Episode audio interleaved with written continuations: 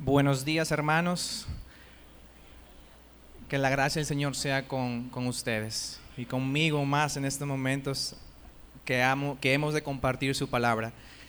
Han pasado un tiempito desde la última vez que yo estoy aquí al frente, eh, pero ha sido un tiempo muy más real donde yo he podido ver la gracia del Señor más tangible, que es el matrimonio.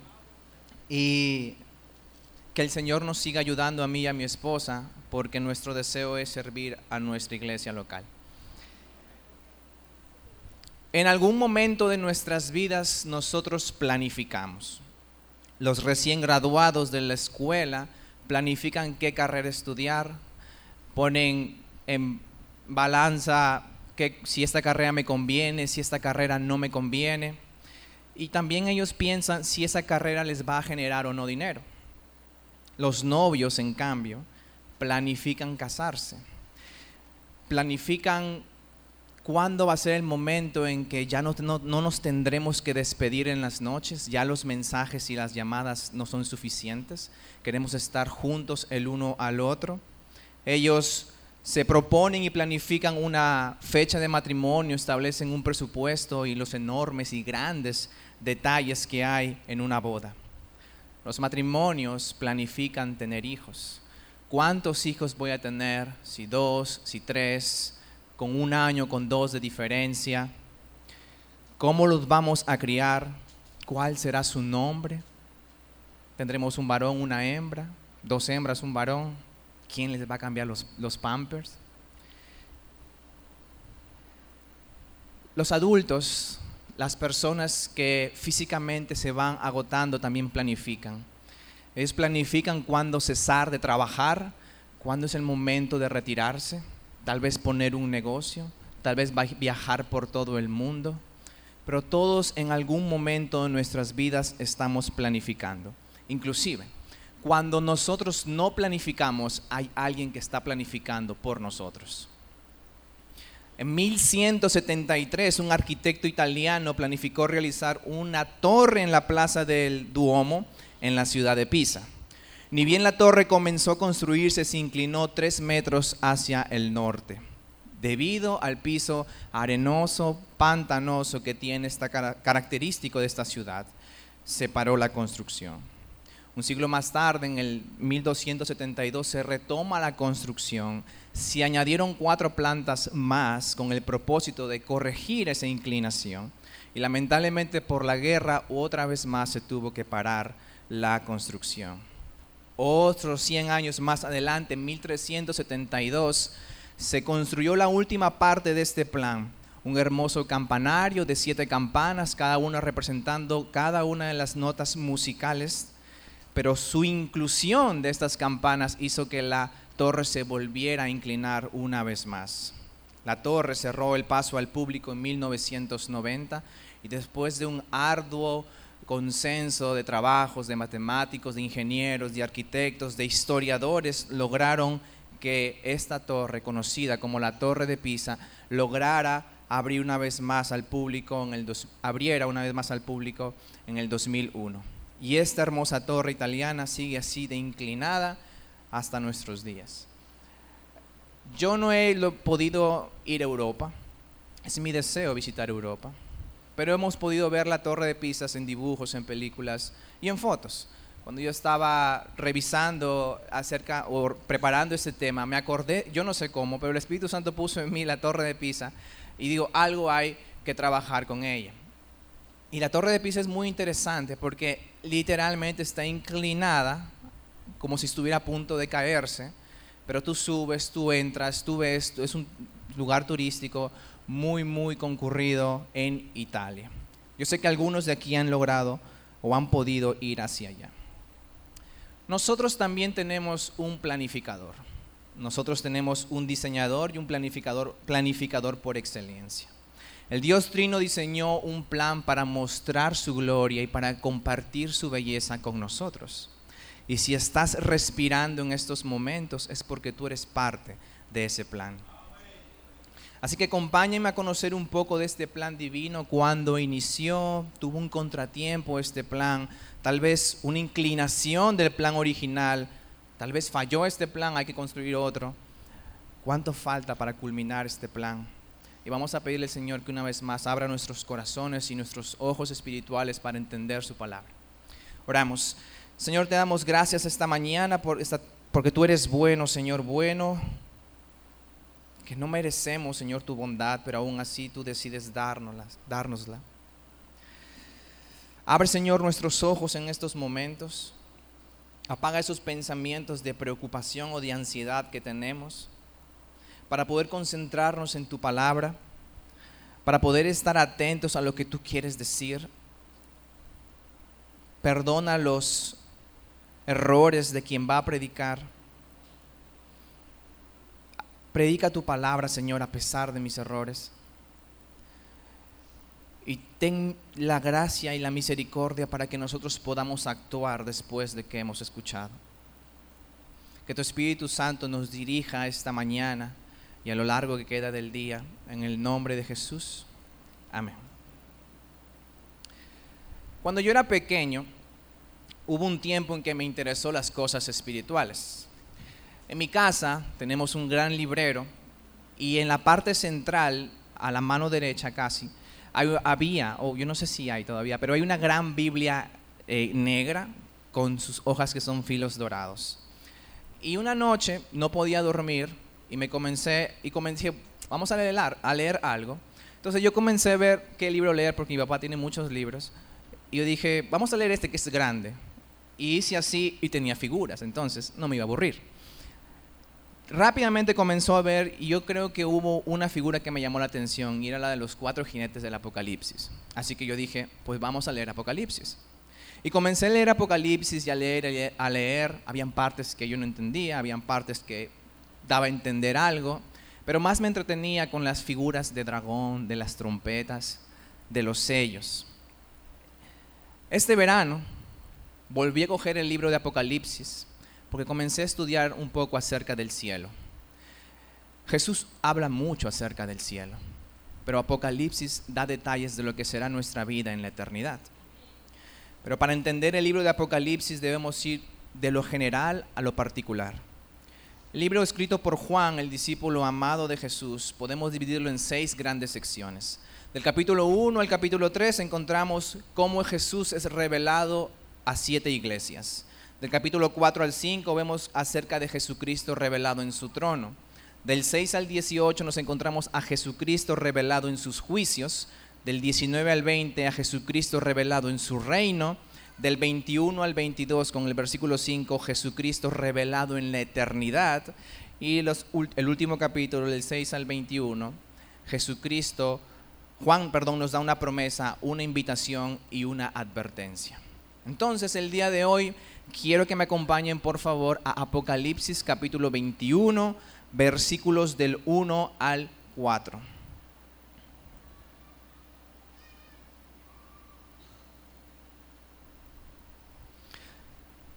recuerden que vamos a ver a Jesucristo revelado en la eternidad. Leo. Entonces vi un cielo nuevo y una tierra nueva, porque el primer cielo y la primera tierra pasaron, y el mar ya no existe. Y vi la santa ciudad, la nueva Jerusalén, que descendía del cielo de Dios, preparada como una novia ataviada para su esposo. Entonces oí una gran voz que decía desde el trono, el tabernáculo de Dios está entre los hombres y él habitará entre ellos y estará y Dios mismo estará en ellos. Ellos serán su pueblo. Él enjuagará toda lágrima de sus ojos y ya no habrá muerte, no habrá más duelo, no habrá más llanto, ni clamor, ni dolor, porque las primeras cosas han pasado. Amén. El día de hoy vamos a escuchar un poco acerca de el plan de Dios. Vamos a escuchar a Dios hablar a través de su palabra y vamos a interpretar nuestro texto teniendo en mente que en este capítulo Jesús está revelado, está siendo revelado en la eternidad. Sin embargo, este pasaje nos cuenta mucho acerca de nuestro futuro, acerca de nuestro pasado y cómo esto afecta a nuestro presente. Así que este día vamos a ver tres C la primera C de creación, la segunda C de caída y la tercera C de consumación. Así que empecemos con la creación. Miren conmigo el versículo 1, una vez más, la primera parte dice, entonces vi un cielo nuevo y una tierra nueva porque el primer cielo y la primera tierra y el mar ya no existen. En la eternidad habrá un cielo nuevo y una tierra nueva. ¿Y por qué Juan nos dice eso? Entendemos que Juan está haciendo un contraste, que vamos a tener un cielo nuevo y una tierra nueva, porque hay un cielo viejo y una tierra vieja que han de pasar. Así que, Juan, ¿por qué trae esto ahora? ¿Por qué trae esto a Jesús en la eternidad? ¿Por qué trae lo pasado a lo futuro? Para poder entender el final de la historia, tenemos que entender cómo inicia la historia. Así que Juan rápidamente hace un hincapié y va a la historia de la creación original en Génesis capítulo 1 y capítulo 2. Aquel inicio del tiempo y del espacio en el cual Dios creó y llenó su palabra, su planeta, perdón. El inicio del plan de Dios se puso en marcha y Dios corona esa creación con la creación del hombre. El hombre es diferente a todo lo creado porque es el único poseedor de su imagen y de su semejanza. Y además Dios le da una sola prohibición al hombre. De tal árbol no podrás comer su fruto. La creación de Dios era buena, era buena, buena en gran manera. Y el plan original de Dios es que nosotros estemos con Él. Nosotros teníamos la misión de cumplir lo que Él nos, mandó, Génesis capítulo 1, versículo 28, de gobernar la tierra, de trabajar la tierra y de multiplicarnos. Todas las maravillas que hemos visto en todo nuestro planeta son creación de Dios. Los desastres que vemos, las cosas que no tienen coherencia, viene por parte del pecado. Y el pecado entró al mundo por la desobediencia del hombre todas las maravillas que tiene su país y las que tiene mi país, que tal vez alguno de nosotros no ha viajado ahí todavía, Dios las creó. Las hermosas playas que ustedes tienen, los ríos, los lagos, sus bahías, sus bosques, las dunas de Baní, la montaña de Isabel de Torres donde funciona el teleférico de Puerto Plata, los charcos o saltos de Damajagua, todo eso es hermoso. Machu Picchu es hermoso. Todo eso Dios lo creó y, en Machu Picchu hubo solamente una construcción de algo que ya estaba allí. Cuando vemos o veamos la creación, debemos sentirnos un poco cohibidos, porque los cielos cuentan la gloria de Dios. Y cuando nosotros vemos la creación, no estamos viendo esa gloria. Hay un pasaje en Apocalipsis dice que toda la creación cantará al Cordero. Y cuando habla dice y cuando dice que es toda la creación es porque los animales están cantarán, estarán cantando al Cordero. Y muchas veces nosotros no queremos cantar en el, en el momento de adoración. Pero no te preocupes que Dios no necesita tu adoración. La adoración es más una ayuda para nosotros que para Él. Ahora quiero que mires un momento un reloj si tú lo tienes. Si no tienes reloj, mira tu celular. Es algo complejo, es algo diferente, es algo distinto y tú entiendes que hay una persona que está detrás de ese diseño y de esa creación. Ahora mira tu cuerpo. Yo soy biólogo y como biólogo les digo que el cuerpo tiene tantos sistemas unidos al mismo tiempo, al tiempo y en sincronía que es difícil que yo, esto haya pasado simplemente por evolución. Hay un diseñador inteligente y yo creo que ese diseñador es el Padre de mi Señor Jesucristo. Volvemos a Edén. En Edén, permítame ilustrarlo un poco aquí. La Biblia dice que Adán y Eva estaban en el jardín del Edén. No estaban en Edén completo. Había un jardín en Edén. Dios creó el primer día los cielos y la tierra pero Él quiso que los cielos, que es el lugar de Dios, y la tierra, que es el lugar del hombre, se intersecten en un espacio, que es el jardín del Edén. El jardín del Edén era un espacio donde el hombre y Dios podrían, podían estar juntos. Y la misión del hombre era que toda la tierra se convirtiera en todo un jardín del Edén. Eso era nuestra misión. El jardín era el plan original de Dios para que el hombre lo extendiera. Volvemos a la torre de Pisa. La torre de Pisa fue diseñada para que esté recta. No fue diseñada para que esté inclinada.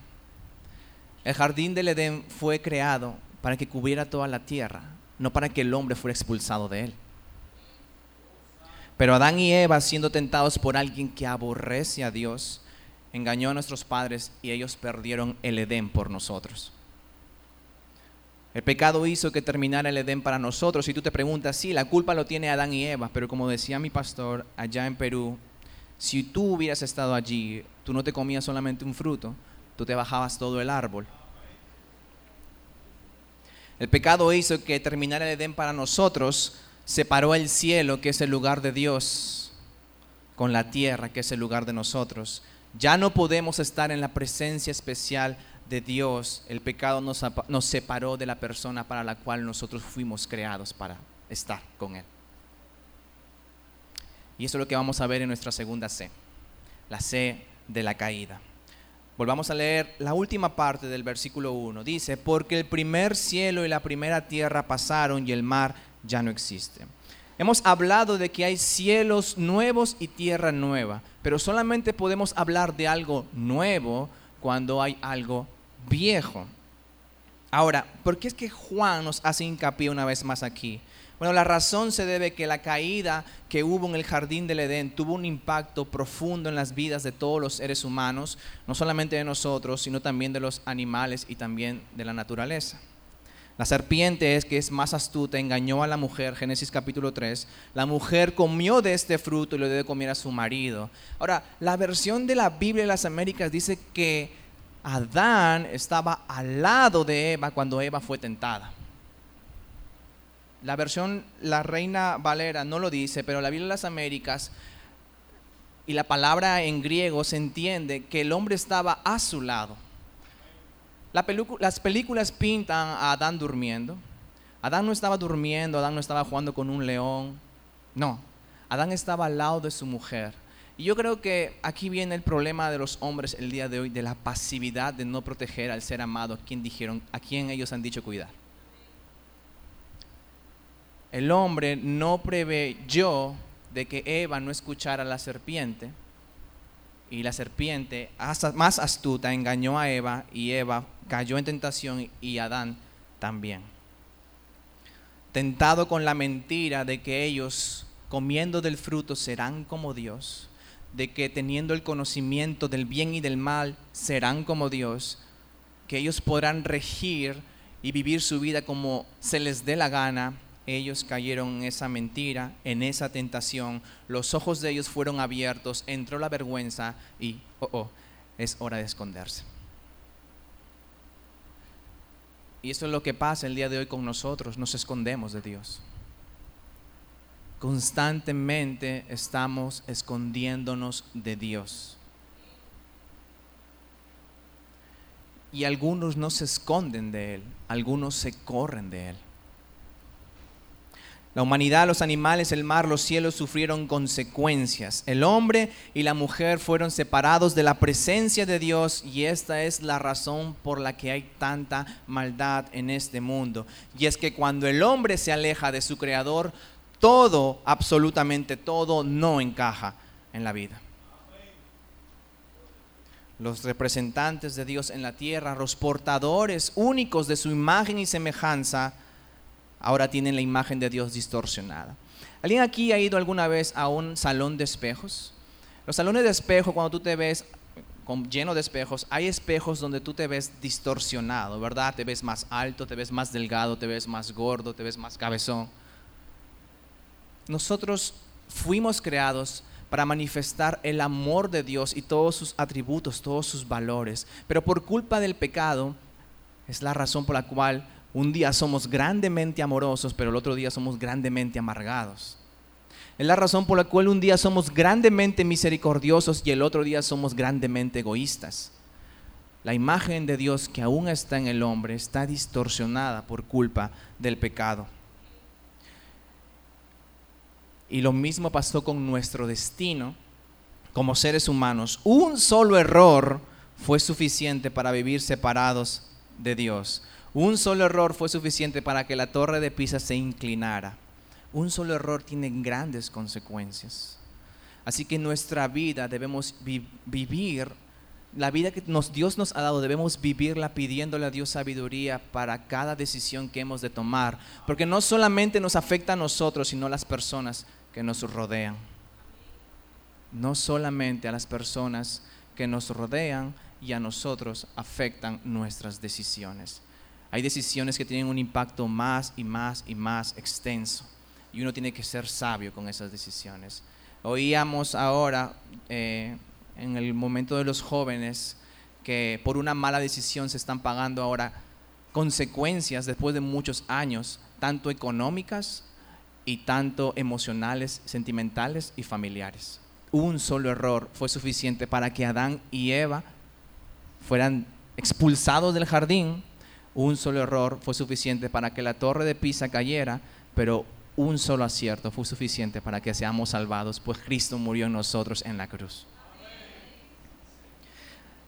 Hemos visto 2C, la C de la creación, la C de la caída, y vamos a ver ahora la C de la consumación. Y hay versículos aquí un poco más extensos, así que vamos a leer desde el versículo 2 al versículo 4. Y dice, y vi la ciudad santa, la nueva Jerusalén que descendía del cielo de Dios, preparada como una novia ataviada para su esposo. Entonces oí una gran voz que decía desde el trono, el tabernáculo de Dios está entre los hombres, y él habitará entre ellos, y ellos serán su pueblo, y Dios mismo estará entre ellos. Él enjuagará toda lágrima de los ojos y ya no habrá muerte, ni habrá más duelo, ni clamor, ni dolor, porque las primeras cosas han pasado. Cuando la serpiente, la serpiente sedujo a Adán y a Eva, no tomó por sorpresa a Dios. No tomó por sorpresa el plan de Dios. Él tenía un plan para redimir a toda la humanidad a pesar de su pecado de la, de la consecuencia del pecado que es la muerte y la corrupción. Así que en el versículo 2 Juan nos dice que hay una ciudad nueva, una Jerusalén santa, y ahora lo curioso de este, de este punto es que la palabra santo significa diferente y separado. Así que lo que Juan está queriendo decir aquí, que los habitantes de esta ciudad, porque la ciudad se hace por sus habitantes, los habitantes de esta ciudad tienen que ser diferentes y tienen que ser apartados para Dios. La palabra santo hace un énfasis grande aquí porque modifica al sustantivo que son los ciudadanos. Una pregunta, hermano. ¿Eres, si tú dices que eres cristiano, ¿eres diferente a todos los demás? ¿Estás apartándote del mal constantemente? ¿O vives igual como todo el mundo vive y no hay nada, ninguna forma en cómo diferenciarte de los demás? Si tú eres ciudadano de esa ciudad, tú tienes que ser santo. Y para ser santo hay que separarse del mal y apartarse para Dios. La nueva Jerusalén también infiere que sus ciudadanos son nuevos ciudadanos y esto es lo que Pablo dice, nueva criatura. Los habitantes de esta ciudad tienen que ser nuevas criaturas. Tienes que tener un nuevo corazón. Tienes que ser la mejor versión de ti, como utilizan algunos motivadores. Pero la mejor versión de ti es una nueva persona, es una nueva creación. Dios tiene que arrancarte el corazón de piedra y ponerte uno de carne para que puedas vivir ahora para Él. Así que hermano y hermana, no puedes ser parte de la ciudad de Dios si todos los días te comportas como un ciudadano del infierno. No puedes ser parte de la ciudad de Dios si todos los días te comportas como un ciudadano del infierno. Solo aquellas personas que su maldad fue lavada en la sangre del Cordero pueden pertenecer a esta santa ciudad, a la nueva Jerusalén. Así que si aún tú no eres ciudadano de esta ciudad, ven que Jesús puede lavar tus pecados y podrás ser ciudadano de esta ciudad. En estos momentos nosotros no podemos estar físicamente con Jesús, no podemos estar en esa ciudad. Porque el cuerpo de Jesús es tan diferente al de nosotros que nosotros necesitamos cuerpos como lo de Él para poder estar con Él. Esa es la razón por la cual estoy confiado y tranquilo que el día en que yo tenga que partir y morir de este mundo tendré un cuerpo como el de Jesús. ¿Y para qué? Para poder estar con Él en esa ciudad. El plan de Dios es que nosotros estemos con Él. Miren el versículo 3, por favor, y yo quiero que entiendan esta parte que es muy importante. Entonces oí una gran voz que decía desde el trono, he aquí el tabernáculo está entre los hombres, y Él habitará entre ellos, y ellos serán su pueblo, y Dios mismo estará entre ellos. Transfondo hebreo dicen que el repetir una palabra tres veces hace que haya un énfasis grande en esa palabra o en ese concepto. La palabra entre que se repite aquí nos da una inferencia de el compañerismo que Dios quiere con nosotros. Dios quiere que estemos con Él. Dios quiere que estemos con Él, pero el pecado nos impide ir hacia Él. Y esto es más importante porque nosotros no podemos ir hacia Él. Por eso Él tuvo que venir a nosotros. Dios, el planificador y diseñador por excelencia, que le pertenece todo es, toda esta creación, viene a mí por la simple gracia que Él tiene por sus hijos. Yo no lo merezco, yo merezco el infierno, estoy constantemente huyendo de Él, constantemente apartándome de Él, pero Él tiene gracia y Él vino a nosotros, porque Él bien sabe que no hay nada en este mundo que me pueda hacer feliz que Él mismo. No hay nada en este mundo que pueda satisfacer mis deseos de eternidad, porque solamente un eterno puede hacerlo. Cuando uno es adolescente, entre los 12 años hasta los 18 años, que aún están en el colegio, piensa que es eterno, piensa que no va a morir nunca esas fueron las edades donde yo me hice más heridas y muchas cicatrices. Yo volaba techos, yo trepaba verjas. Tengo muchas cicatrices en las piernas, en, las dos piernas, porque yo pensaba que nunca iba a morir. Ya en los 18, cuando el colegio se termina, uno cambia de parecer. Porque ya no tú, nadie te está obligando a estudiar. Si tú quieres estudiar, continúa. Si no, no. Hay algunas personas que se dedican a trabajar, hay otras personas que se dedican a estudiar. Pero ya el, ímpetu que tienen los adolescentes de creerse eterno termina y cesa un poco más. Nuestro corazón anhela la eternidad y fuimos creados para la eternidad y vamos a vivir eternamente. La gran diferencia está en que unos van a estar con Dios y otros van a estar apartados de la bondad de Dios. Y yo no digo que ellos van a estar sin Dios, digo que ellos van a estar con la ira justa de Dios. Imagínate un mundo o un país aquí donde todo es injusto. Hay países más injustos que este país, hay países más injustos que Perú. Multiplícalo eso por la eternidad. El tabernáculo que se menciona en este pasaje era la, era la tienda de campaña en los momentos del Éxodo, en el lugar donde Dios le dijo al pueblo que moraría su presencia especial allí. Años más tarde ese lugar no se, traslada de una tienda a un templo, una habitación en el templo que se llamaba el lugar santísimo. Dios habitaba allí. Pero años más, más y más tarde, este lugar donde la presencia especial de Dios habitaba dejó de ser un lugar físico para convertirse en una persona y la presencia especial de Dios en este planeta estuvo en la persona de Jesús.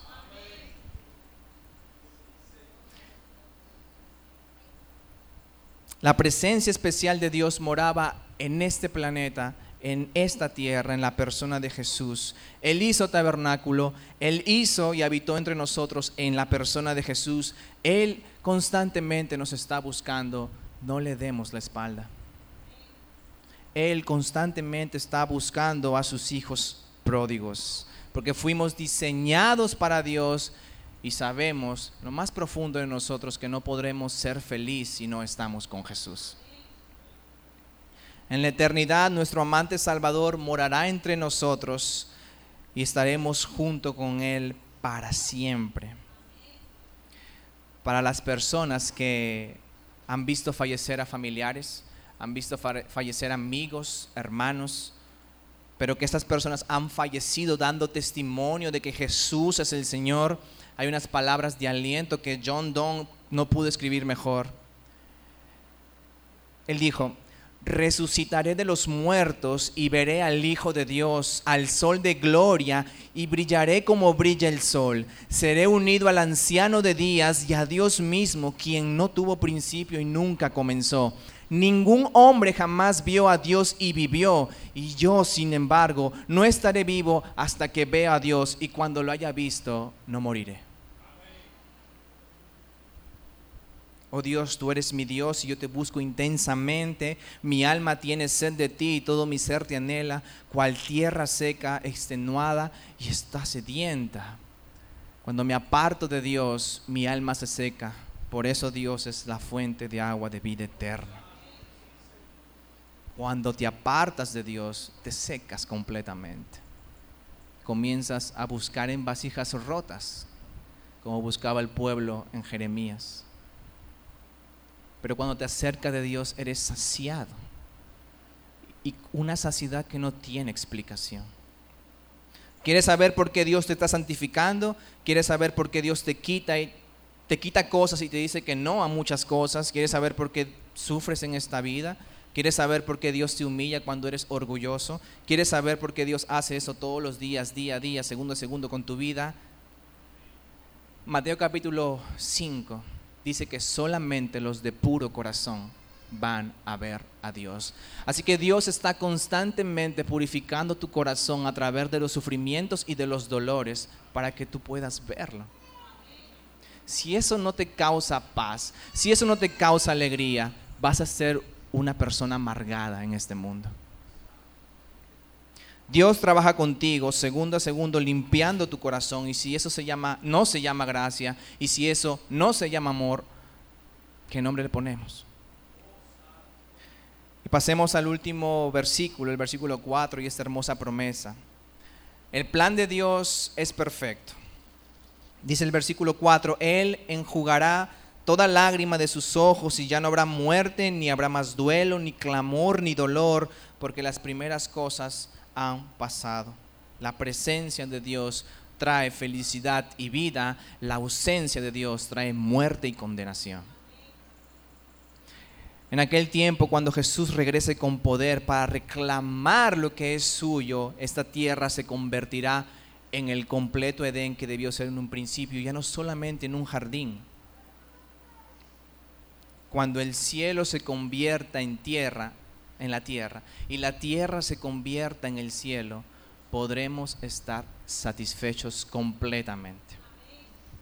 Cada lágrima derramada por la causa de Cristo será enjugada por el mismo Jesús. Cada lágrima derramada por un bebé no nacido. Cada lágrima derramada por la infertilidad cada lágrima derramada por la infidelidad, cada lágrima derramada por un amor no correspondido, por la violación de un inocente, por un diagnóstico de cáncer, cada lágrima derramada por la muerte de un familiar, la muerte de un amigo, la muerte de un hermano, cada lágrima derramada por la pérdida injusta de un trabajo, por un jefe explotador, cada lágrima derramada por aquellas deudas que no se terminan de pagar, por el maltrato de un hombre hacia una mujer, por el abuso de un padre contra su hijo, por el hijo o la hija rebelde, cada lágrima derramada porque papi abandonó, te abandonó cuando eras pequeño, cada lágrima derramada cuando tu papá le fue infiel a tu mamá, cada lágrima derramada por un divorcio, cada lágrima derramada por tus seres amados que aún no conocen a Jesús serán enjugados completamente por Jesús mismo.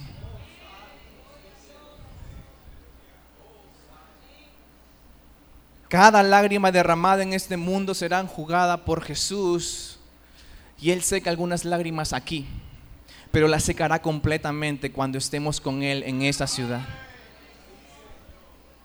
en el cielo nuevo y la tierra nueva, podemos decir junto a Pablo, ¿dónde está, oh muerte, tu aguijón? ¿Dónde está, oh sepulcro, tu victoria? Jesús venció la muerte y porque Él revivió, yo voy a revivir. No tengo que tener miedo más. Cuando cerremos nuestros ojos por la muerte, cuando durmamos, como dice la Biblia, cuando lo volvamos a abrir, lo primero que vamos a ver va a ser el rostro de nuestro Jesús y la angustia y la tristeza que tú tuviste al morir cuando tú dijiste, ¿y qué será de mi familia? Será absorbida por el gozo de estar en la misma presencia del Rey y tu gozo será completo. Hermanos, el dolor y el sufrimiento tienen su propósito en esta vida. Satanás lo usa para afligirnos y para que nosotros blasfememos contra Dios, pero Dios lo utiliza y lo utiliza para qué? Número uno, para, para destruir nuestra autosuficiencia. Lo necesitamos a Él. Y número dos, para nuestra santificación, para, para parecernos más al varón de dolores, a quien sufrió más que nosotros. Nuestros sufrimientos no se comparan en nada a los de Jesús. Dios conoce tu dolor. Escribe C.S. Lewis en su libro El problema del dolor Dios nos susurra en nuestros placeres. Dios nos habla a nuestra conciencia, pero nos grita en el dolor. El dolor es el megáfono de Dios para un mundo sordo. Dios conoce tu dolor y no hay dolor ajeno que Él no conozca. No hay sufrimiento que Él no haya experimentado, que tú sí. No hay sufrimiento por el cual Él no haya pasado, que tú sí pero el dolor es necesario y prepárate hermano, porque en este mundo, por ser de Cristo, vas a sufrir. Yo no quiero prometerte que venir a Jesús o viniendo a Jesús todos tus problemas se van a solucionar. Cuando yo vine a Jesús hubieron más problemas en mi casa. Pero de algo yo estoy seguro, que los planes de Dios son mejores que los de nosotros. Dios va a destruir tu suficiencia y Dios te va a santificar a través del dolor. Y sé que duele, no es fácil atravesar, atravesar por el dolor. Sé que uno no quiere estar doliéndose de algo, pero es la manera en que sabremos que Él nos está escuchando porque Él ha pasado por ese dolor. Las lágrimas, la muerte, el llanto, el dolor, la tristeza, todo eso va a dejar de existir porque Dios, nuestro Dios, es un Dios feliz estamos siendo podados, estamos siendo purificados, estamos siendo tallados, estamos siendo cincelados, estamos siendo formados cada día más a la imagen de Jesús. Y así como queremos disfrutar de las bendiciones de ser como Jesús, también disfrutemos la otra parte que no se menciona mucho, mucho que son los sufrimientos de Él. ¿Ustedes creen que el diseño y la planificación original de la torre de Pisa fue que ésta sea inclinada? No, ¿verdad? No creemos eso. ¿Ustedes creen que el mundo de Dios que creó este mundo era un mundo de muerte, de dolor, de lágrimas, de sufrimiento? No, tampoco. Dios va a cumplir su plan. Es más, me imagino que cuando venga Jesús a este cielo nuevo y esta tierra nueva, Él va a enderezar la torre. Él llegará a consumar su plan original con nosotros de poder nosotros estar con Él. Así que dile a tu corazón esta mañana, calma corazón, que tu Salvador viene pronto. ¿Qué quiere Dios de mí el día de hoy? Dios quiere que confíe en su plan. Sus planes son mejores que los de nosotros. 100% yo puedo ser la muestra de eso. ¿Quién iba a imaginar que un peruano esté aquí en República Dominicana casado? Yo no lo pensaba, no lo imaginaba. Cuando el Señor me salvó hace seis años, yo me imaginaba trabajando en una empresa, en una industria, pero sus planes son mejores que los de nosotros. Dios quiere que confiemos en su plan, que ejercitemos la fe que Él nos ha dado para confiar en sus promesas. Por ello es necesario que nosotros sepamos cuáles son esas promesas. ¿Y dónde están sus promesas? Aquí, en su palabra. Y también debemos buscarlo en oración porque en la enfermedad su palabra es consuelo. En la enfermedad su plan es consuelo. En la pérdida de un trabajo su plan es provisión. En la muerte de un ser amado su plan es volverlo a ver. En esta tierra tú nunca vas a abrazar a una persona que muere en Cristo por última vez. Si tu ser amado está a punto de morir, nunca le vas a dar un último abrazo si esa persona está en Cristo, porque lo volverás a abrazar en el cielo nuevo y en la tierra nueva. ¿Por qué tengo que confiar en su plan? Bueno, eso es muy fácil porque Dios no es hombre para que mienta, Él no es como yo, yo era un mentiroso que hasta mis mentiras me creía. Dios no es como los otros, lo que Él ha dicho, eso hará. ¿Y cómo confío en, el, plan de Dios? Bueno, número uno, humíllate. Humíllate reconociendo que no mereces el destino del cielo nuevo y la tierra nueva, sino que mereces el infierno. Escuchen esto. El que cree que merece el infierno probablemente no vaya allí, pero el que cree que merece el cielo, ese de seguro no va a estar allí. Nosotros no merecemos el cielo. Todo es dado por gracia. Si tú crees que te mereces el cielo, probablemente tú no estés allí. Porque todos los que están ahora mismo en el cielo sabían que ellos no merecían el cielo. Número dos, conociendo sus promesas escritas en su palabra. No empieces el día sin leer o escuchar su palabra.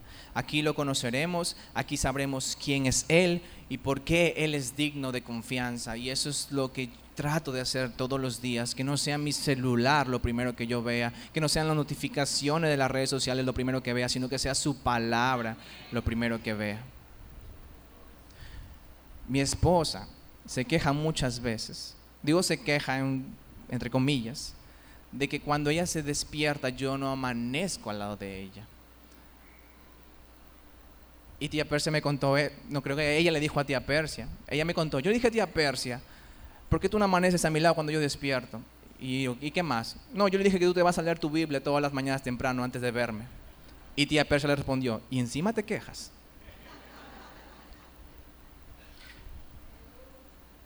No amanezcamos, no despertemos, no empecemos el día sin escuchar a Dios hablar. Tienes que disciplinarte. Tienes que eliminar las notificaciones de tu celular. Es más, cómprate un despertador, están baratos y tu celular déjalo más allá. Obviamente, si eres doctor, no vas a hacer eso, ¿verdad? Pero no todos somos doctores aquí. Empieza el día leyendo la palabra o escuchando la palabra de Dios. Ora, busca al Señor para confirmar su plan en tu corazón, para que de esta manera mi vida esté confiada en su perfecto plan. Para mis amigos que aún no han entregado su corazón a Jesucristo, hay algo que los cristianos compartimos con los que aún no creen en Él, y es la muerte. Tanto cristianos como no cristianos hemos de morir. Pero aquellos que niegan a Jesucristo en esta vida, y quieren el infierno en la otra vida, no va a ser posible, porque todas las personas que están en el lugar de tormento en estos momentos y van a estar en el infierno es porque ellas quisieron estar ahí. Nadie va a estar en el infierno porque no quiso.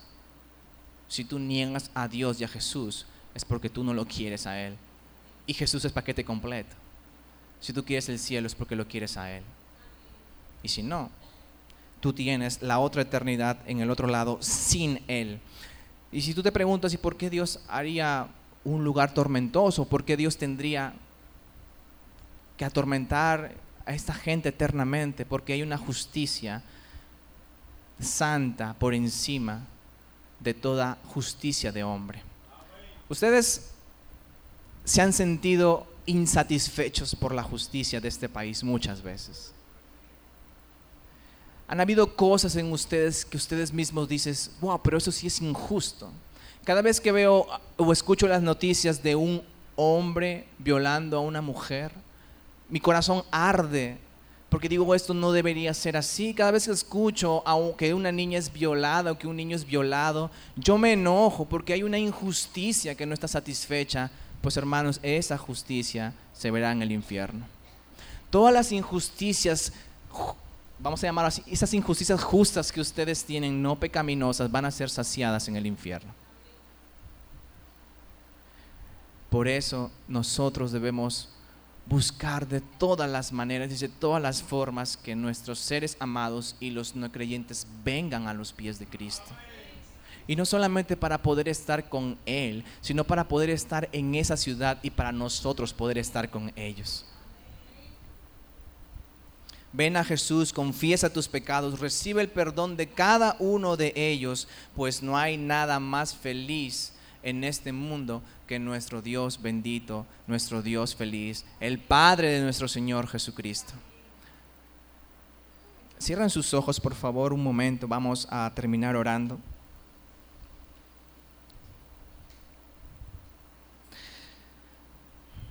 Señor, gracias por tu palabra predicada en estos momentos. Gracias por hablar a pesar de los errores de quien preparó tu palabra para poder ser expuesta.